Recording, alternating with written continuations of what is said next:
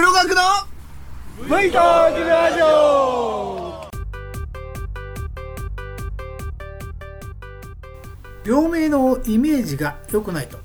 糖尿病の名称を見直す動きがあるらしいんですけどご存知でした？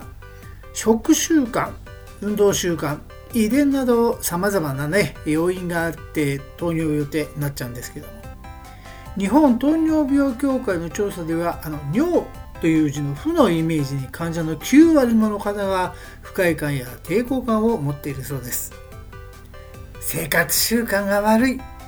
怠け者いいもんばっかり食ってる。なんてね誤解されて社会の偏見や差別にもつながっているそうですよ。同じように地方症が認知症に。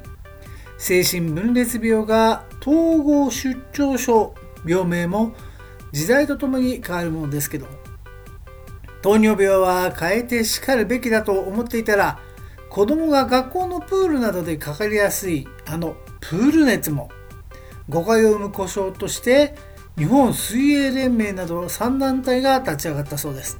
感染者が季節外れで増加中のプール熱はアデノウイルスによる咽頭結膜炎で38度以上の高熱と喉の痛みなどの症状が出ます。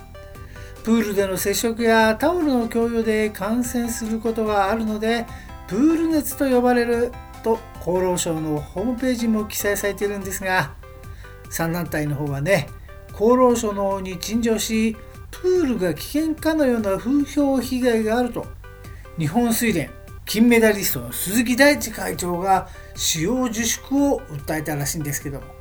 プールは感染経路の一つに過ぎないとの主張はわからないこともないんですがでは交渉を何と変えるべきなんでしょうか？糖尿病は学会などで検討して英語表記のダイアベティスへの解消っていうのはこれ有力らしいんですけど難しすぎませんかね？私らにしたらちょっと厳しいですよね。ダイアベティスって書かれてもなんせ私なんか最近は目が漫画みたいになっちゃってっていう方が分かりやすくていいんでそうやって考えると糖尿病もうん変えるべきなのかなっていう気もしますしプール熱だって一番分かりやすい故障だと思うんですけども時代って難しいですね。この番組はホンダハンター株 CT125 と鈴木 V ストローム250に乗ってキャンプツーリングに撮り鉄ツーリングに大忙しな私黒学がライダーの皆さんの休憩時や乗ってはいないけど少しだけバイクに興味があるよという方のちょっとした話のネタになればいいなと思ってお話しさせていただくバイク系独り言ポッドキャスト番組です。さて第278回のお話は？若洲キャンプで締めた2023年。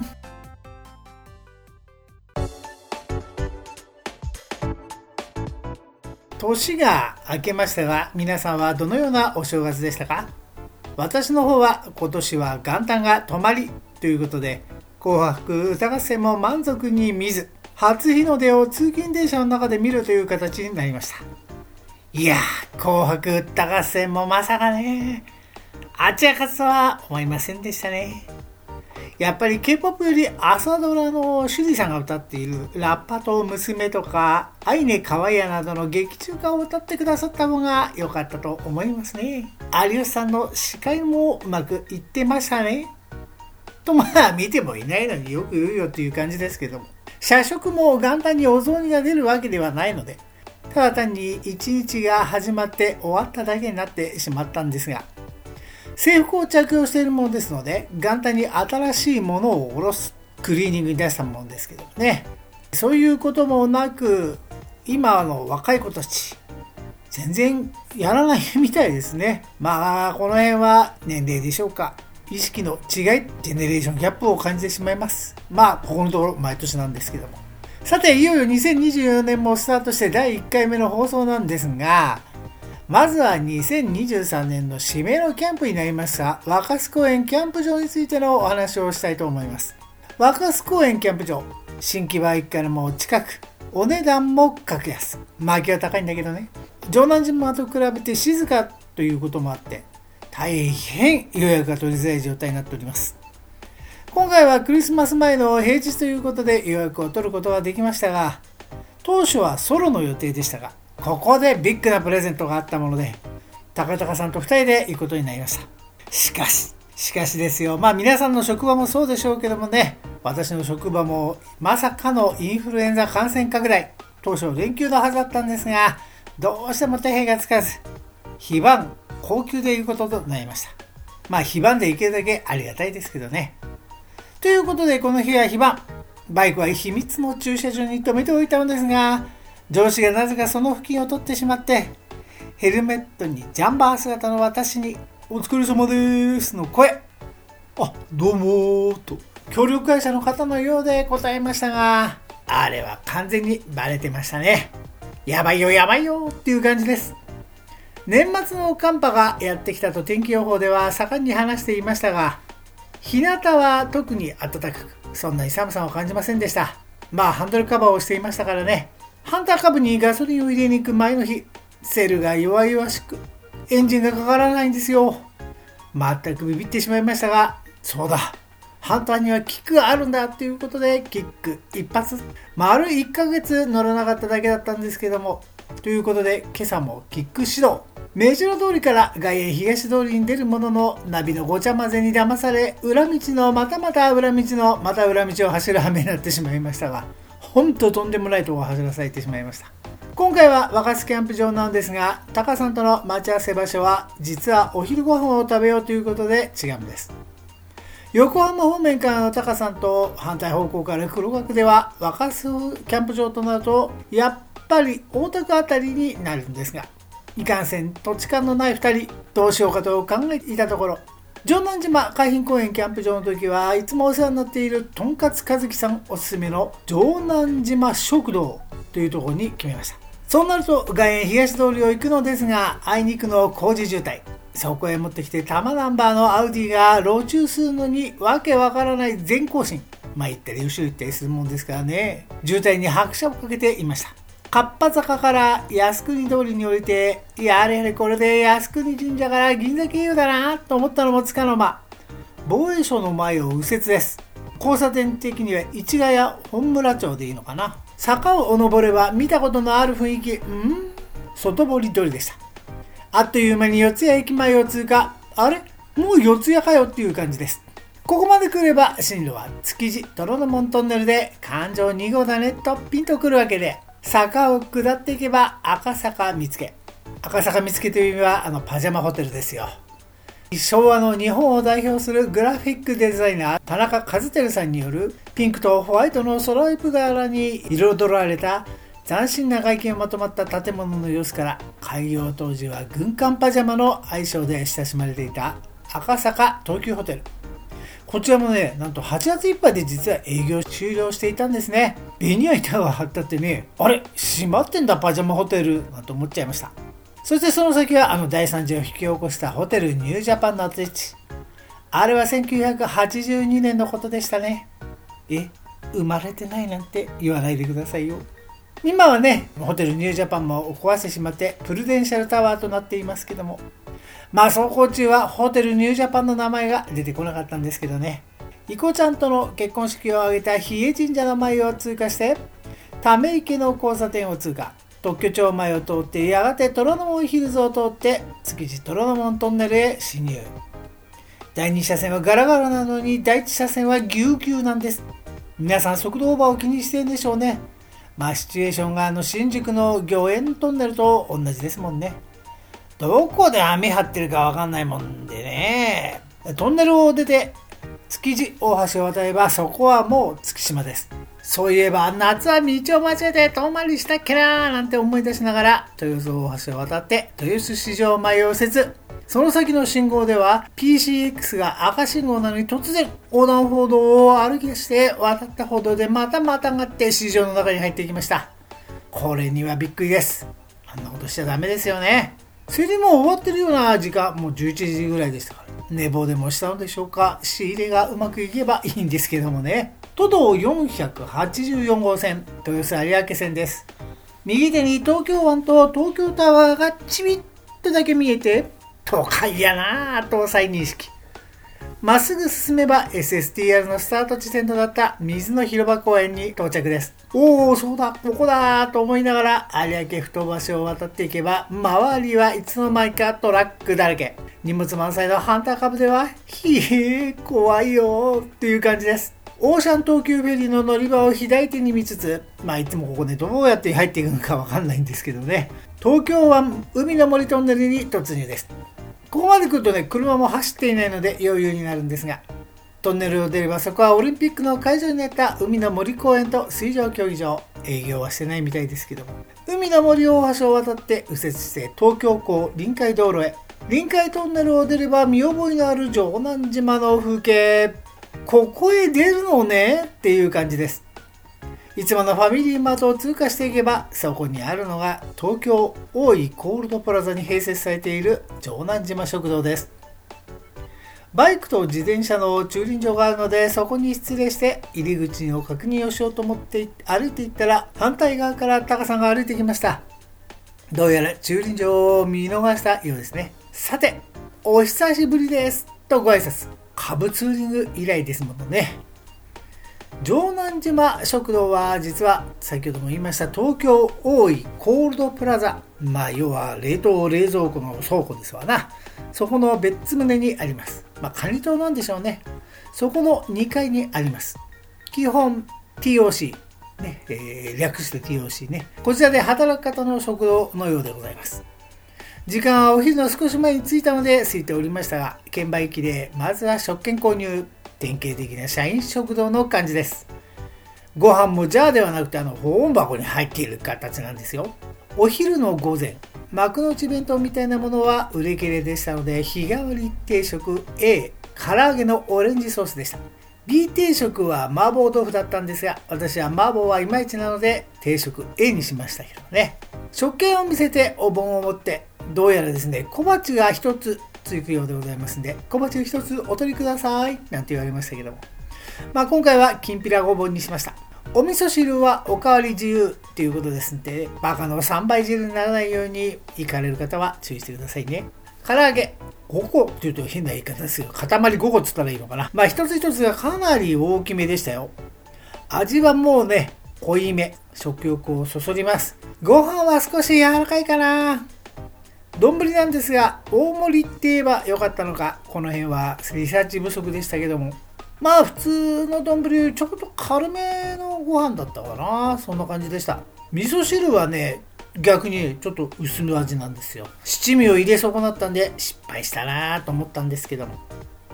まあお値段の方は600円ということで、そういうことから言えば大満足かもしれません。デザート小鉢始めました。お一つどうぞ。って張り紙があったんですけどもね、ありませんでした。皆さん食べちゃったんでしょうね。実はここ、朝定食もやっているんですが、時間が8時からなんですよ。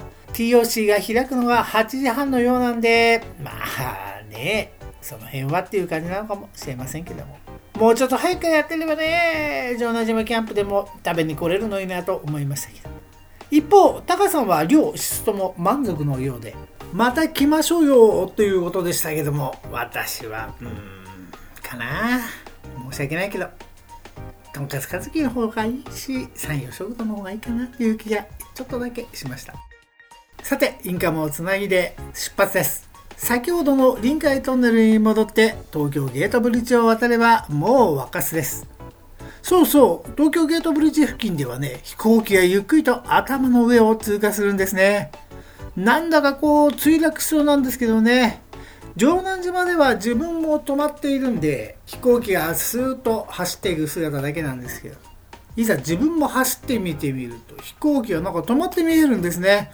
すんごく不思議な雰囲気でまあいい経験になったというと変ですけど GoPro で撮りたいなと思うんですがヘルメットになんとかつければ撮れるのかでも飛行機が来るとは限らないしね、何回も往復するようかもしれませんけど、ちょっとチャレンジしてみたいなと一瞬思いました。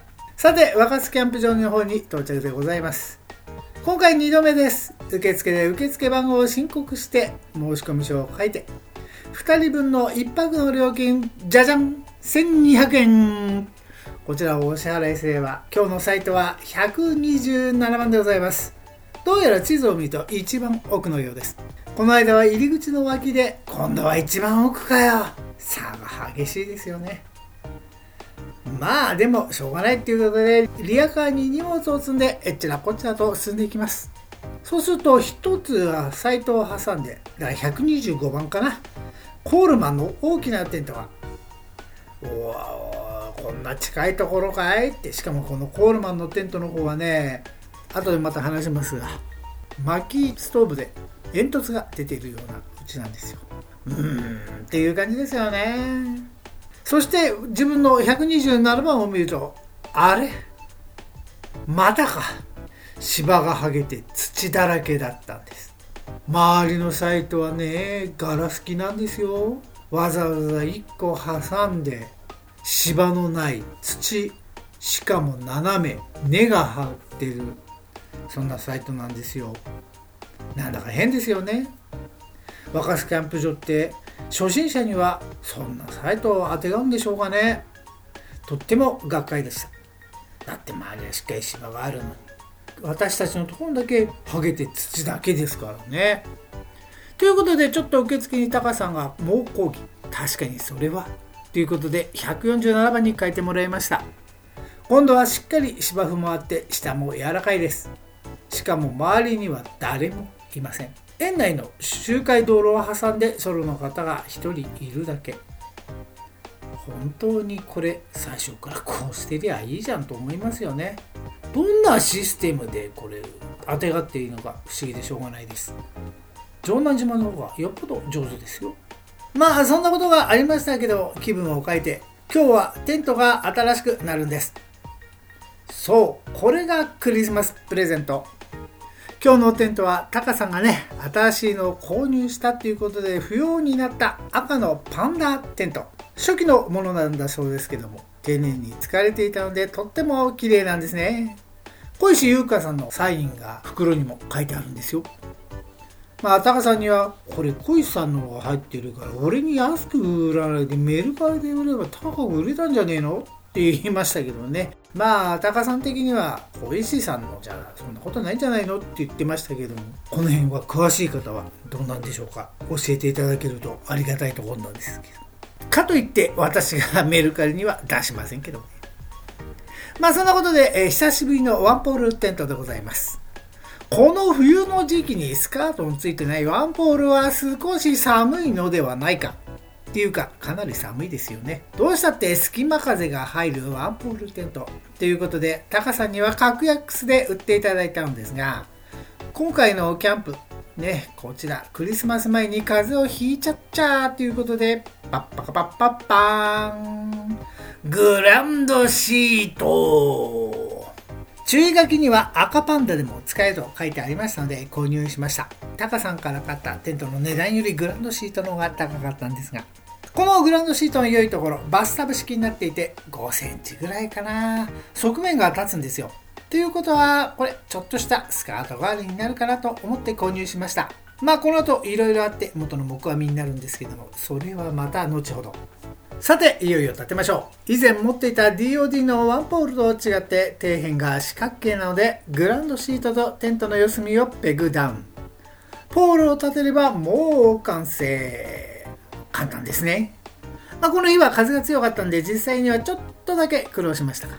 長方形の辺の真ん中あたりと後ろと前の入り口用にペグを打つので計8本のペグが必要となりました付属品のペグだと通は心もとないんですけどそこはさすがの天幕デザインしっかりしたいいペグでしたよ。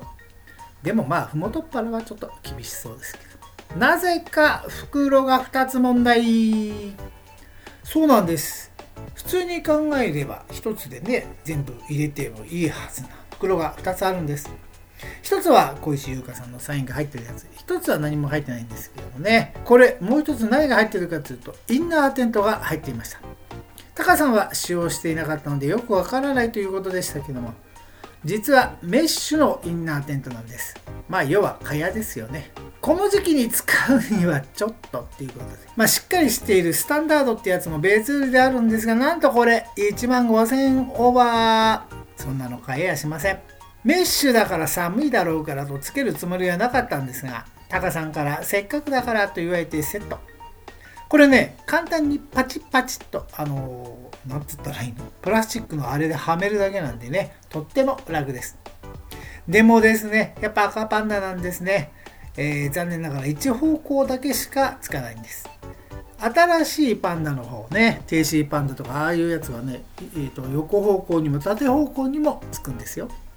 まあでもしょうがないなっていう感じです。つける方向はポールの向こうの横方向はお腹の辺りが出入り口に来るという風なイメージでいいんでしょうか。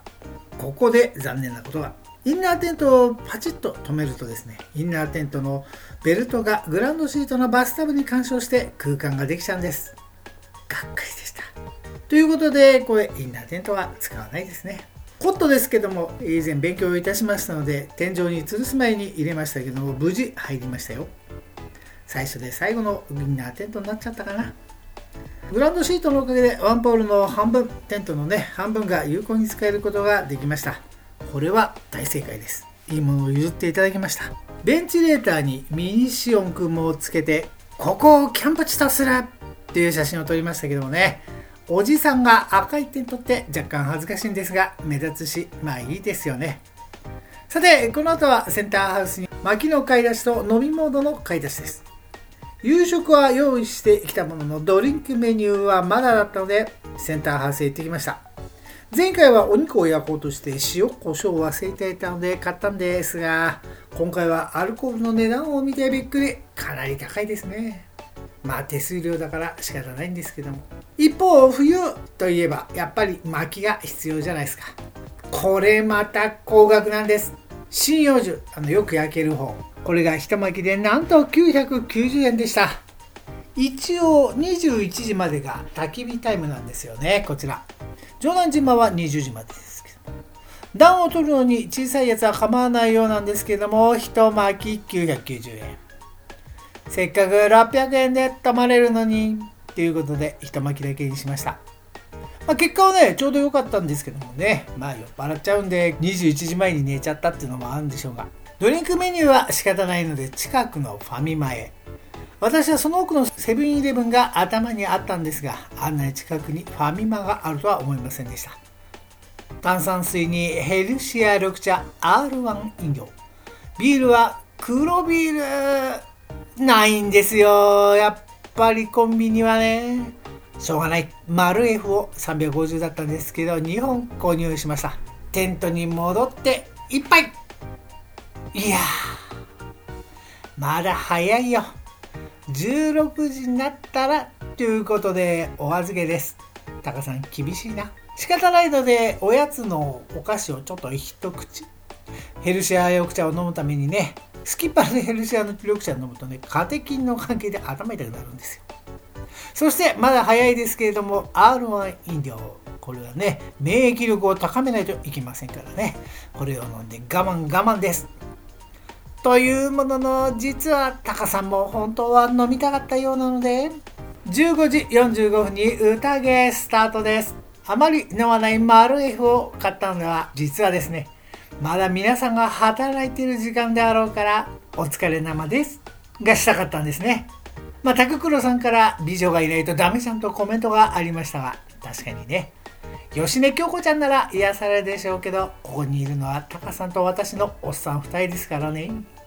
その辺は勘弁していってください。今日のおかずはお弁当いたしました。ちくわぶともう一品練り物を追加ということでございます。ちくわぶはねちょっと会社の電子レンジを使わせていただいて火を通してきたんでね一緒に煮るだけでいいようにしたんですが。以前暗くなってから仕込んで大失敗した経験があるので明るいうちに始めました。ガスはもちろん岩谷のパワーガスです。それ着火あれ？火が弱いよ。パワーガスなの。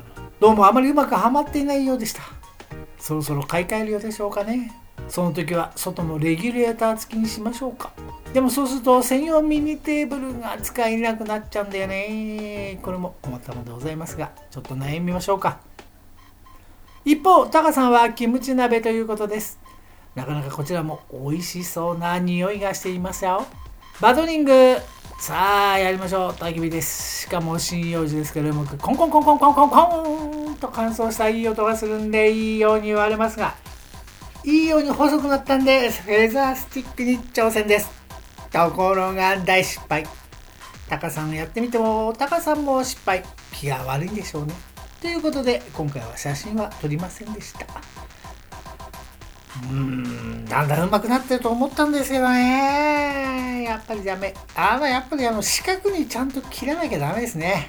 今回はねなんか長方形だったんだよね。だからダメだったと思うんですよね。もともと四角にうまく切ってそれでフェザースティックに挑戦しましょう。次回そうしましょうね。ということで今回文化焚き付け少量を使ってファイヤー皮膚希望いりませんでした。そのぐらい風強かったんですよ。今回、えー、実は焚き火台を新調したんですね、えー、なんちゃってですけどもね。新品はやっぱりいいですね。ステンレスで指切ったんですけど。で古い焚き火台はね触媒のデスパイネ君にあげる予定でいます。さてということでおでんを作るんで鍋を出したんですがあれひん曲がっています。まあ以前ね箱に入れないで持ち歩いていたから曲がっちゃったんですよね。一生懸命直そうと思っているんですがちょっと歪んでおります。特に問題はないんですけどもね。ということでおでんを仕込みながらタカさんにもらったチーカモを食べながらマルエフが進む進む。あれマルエフってこんなうまかった？あっという間に2本飲んじゃいました。そうなると残るはスキットルに入れてきたウイスキーと山梨で買ってきたアーリータイムスのミニボトル。ということです。こうなるともうお湯割りですよね。寒いっすか。おでんは焚き火台に乗せてお湯を沸かして乾杯。やっぱお湯割りは温まりますの。気づけば辺りはもう真っ暗です。おでんも良さげ。味が染みてきましたよ。まずはタカさん。どうぞ。タカさんもちくわぶ大好きなようです。関東人ですね。まあ同じ年代ですからね。夏のプールの後に食べるおでんのちくわぶとはんぺんは美味しかったね。なんて昔話。やがて2024年 SSTR 参加問題発生です。どうやらタカさんも今回は参加したいということで。まあ私黒学も参加したい。ということで2人で平日に参加しようとなったんですが宿泊先はどうすんの？わっかりいません。いつ頃から申し込みすればいいのかい？それもわっかりません。そんな問題を抱えておりますがテント泊は避けたいですし近くで泊まれるところってどうなんだろうっていう気はします。まあそもそもエントリー問題もなんですよね。エントリー受付の日に私が仕事だと何もできません。だから2日間は潰れちゃう。1日しか私はできないですからね3日間あっても。タカさんがやってくれるということで、えー、話は解決したんですがそうなると宿の手配は私がするようかな。って言われても困っちゃうんだけどその他九州や北海道こちらはどうなんですね長距離遠征も話題に上りますが毎年ではさすがに2人とももう厳しいお年頃ですえー、ぼちぼち給料が減ってきて、年金がもうちょっとでもらえるっていうぐらいなもんですからね。皆さんと違いまして、そうそうバイクには回せません。じゃあ、偶数年に行きましょうということになりましたが、酔っ払っていたんで、タカさん、九州が先でしたっけ？東南が先でしたっけ？しかも今年でしたっけ？ごめんなさい、すっかり忘れております。一体、九州が先か、東南が先か？九州が先かい？東南が先かい？どっちなんだい？っていう状態なんで、ごめんなさいね、タカさん。後でまた教えてください。あと、タカキャンプ祭り。これ3月に開催予定なんですが、その工程などもおしゃべりして盛り上がりました。あっという間に時間は過ぎて、ウイスキーもおしまい。巻きもほぼ終了。ということで、では、お休みタイムにしましょう。ということでになりましたが、その前におでん。タカさんが全部食べてくれました実は明日の朝ごはんにするつもりだったのは内緒なんですけどね就寝は後から記録を見てみるとどうやら21時過ぎのようです19時ちょっと前にはイコちゃんに生存確認の連絡はしていますがその後の記憶がほぼございません。今回は隙間風も考慮してホークギアと C2 サミットのインナーシュラフを持ってきました。これだけあればあったかいでしょう。ということで上はシャツとタートルネック、まあ、こちら両方ともユニクロのあったかいやつです。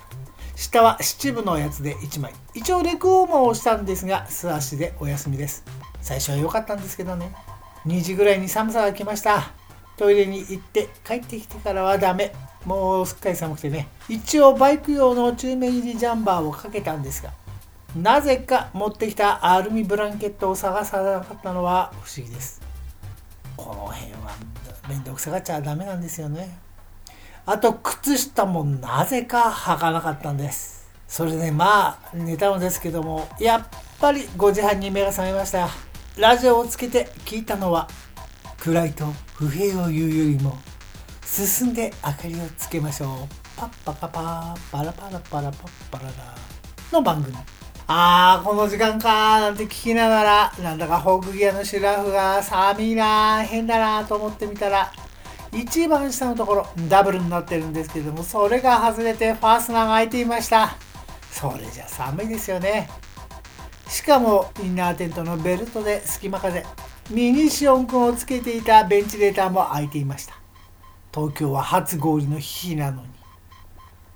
ファスナーをなんとか直してラジオを聴いていましたがいつの間にか二度寝していましたけどね。7時に目覚ましが鳴るもののなかなか起きずにゆっくりと起床。ところがすでにタカさんは起きていました。珍しく黒角は後ということ。こんなこともあるんだなということでした。おでんは全部食べられちゃったんであんパンとコーンスープにコーヒー。コーンスープが見つからずにあんパンが食べ終わっちゃいましたけどもね。なかなか探してる時は見つからないんですよね。まあそんなことを言ってたらしっかり最後に出てきましたけども。コーヒーもね偉そうに言っていますが実はボトルコーヒーを温めただけなんですけどね。さあ撤収です。周りを見ると泊まった方はやっぱり随分少なくてデイキャンプの方が多かったようでございます。本当周りは誰もいませんでした。コールマンのテントからは薪ストーブの煙が黙々と羨ましいな。でもいくらすんだろうっていう感じです。道路を挟んだ向こう側の方もいよいよ後片付けが始まっていましたけどリアカーに荷物を積みますがワンポールテントは楽ですね。あっという間に撤収完了です。ツアーシェルケースに入れるべきガスバーナー LED ランタン焚き火台をツアーシェルベースに入れてしまったのは大失敗でした。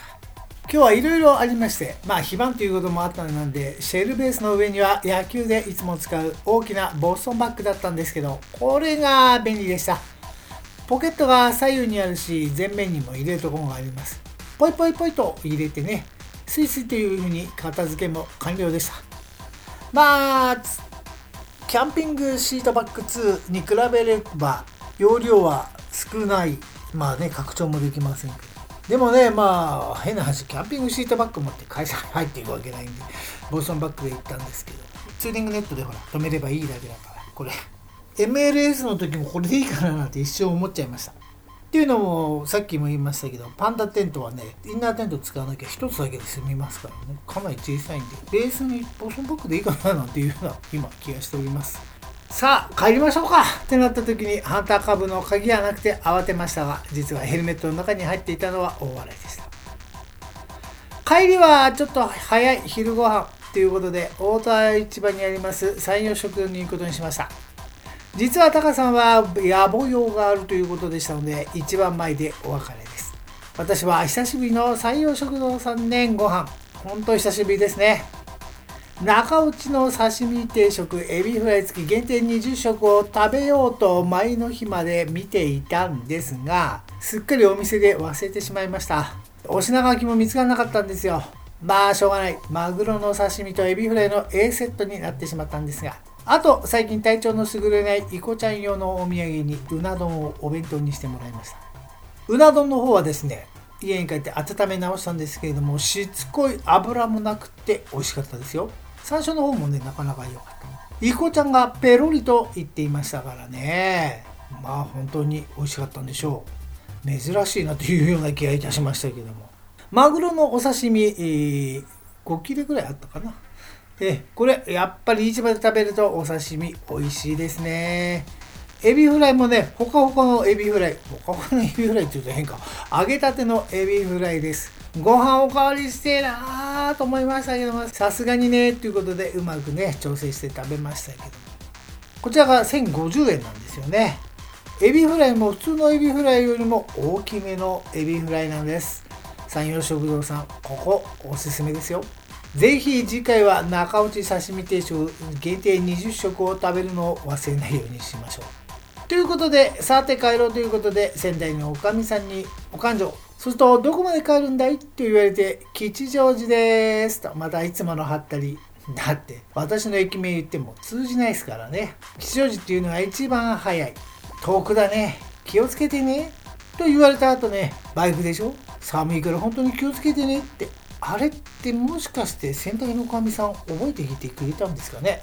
前に来た時も吉祥寺からバイクで来たんですよ。って話をしたんですよ。まあその時は仲買人さんと間違えられたんですけどもね。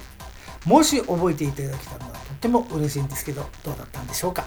帰り道なんですけどもいつもですとねカンナナをずっと1本だと思ったんですけれどナビをセットしてみたらなんと一番中はぐるっと回ってどうやら違う道で帰るみたいです。東京税関や北ふ頭の前を回るようなんですが市場を出てね神田のをくぐっていくと東京臨海鉄道の車庫があっておーっていう感じ。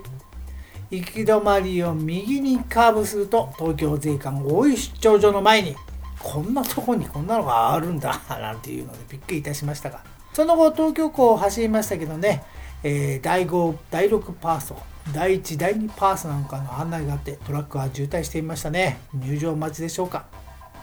海岸通り東道316は海岸通りに入りました。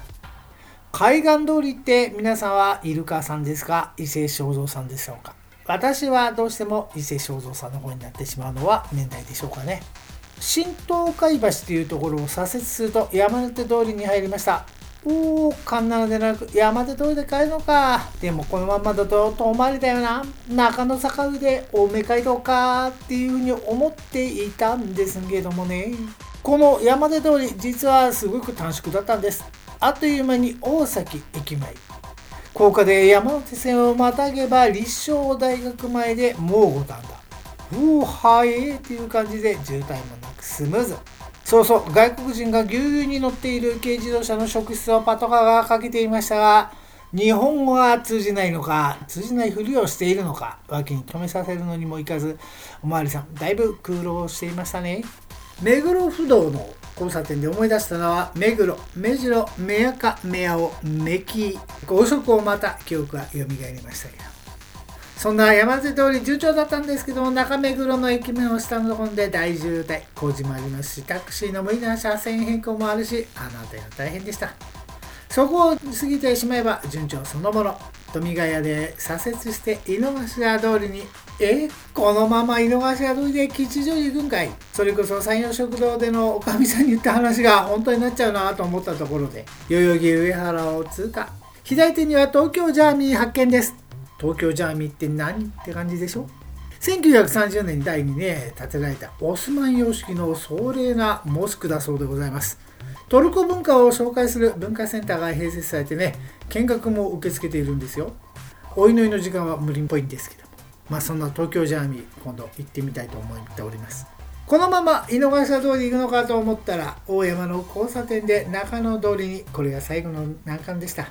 笹塚で甲州街道を越えるあたりまではスイスイだったんですけどもやっぱり路線バスが出没するとダメですね。一車線だし反対側からどんどん車が来るんで外に出れないで渋滞でした。もしかしたら笹塚で左折して甲州街道に出て神奈川でも良かったのかもしれません。まあそんなことで結局杉山公園で大山街道に出て帰ってきたんですが荻窪の駅近くの交差点でも原付じいさんが赤信号で止まらず横断歩道に進入歩いて渡って右折していきました。まったくどいつもこいつもどうなってんのやらって感じです。まあそんな感じでね2023年の指名のキャンプ和菓子キャンプに行ってきたんです。テントの方の感想です。赤パンダね。えグランドシートと本体だけでかなり小さくなりますのでこれはハンター株の時に出番がどっと増えそうです。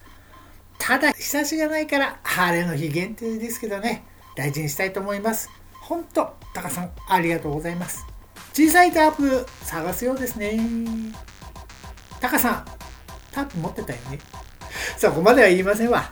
まあ、若洲キャンプ場、実は2月にもリベンジ予定なんですけども、今度はどんなサイトになるのか、初心者いじめはやめて、しっかりといいサイトにしてもらいたいなと思っていましたけども、そんな2023年の締めのキャンプでございました。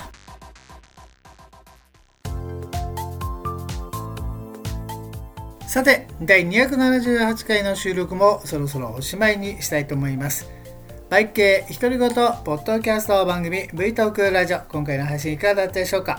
今回の配信の写真などは V トークラジオのブログ http コロンスラッシュスラッシュ V トーク 650.C3 ネットにアップしてありますのでぜひこちらもご覧ください。メールお待ちしております。メールのアドレスは v トークラジオアットマーク gmail.com vtokuradio アットマーク gmail.com です。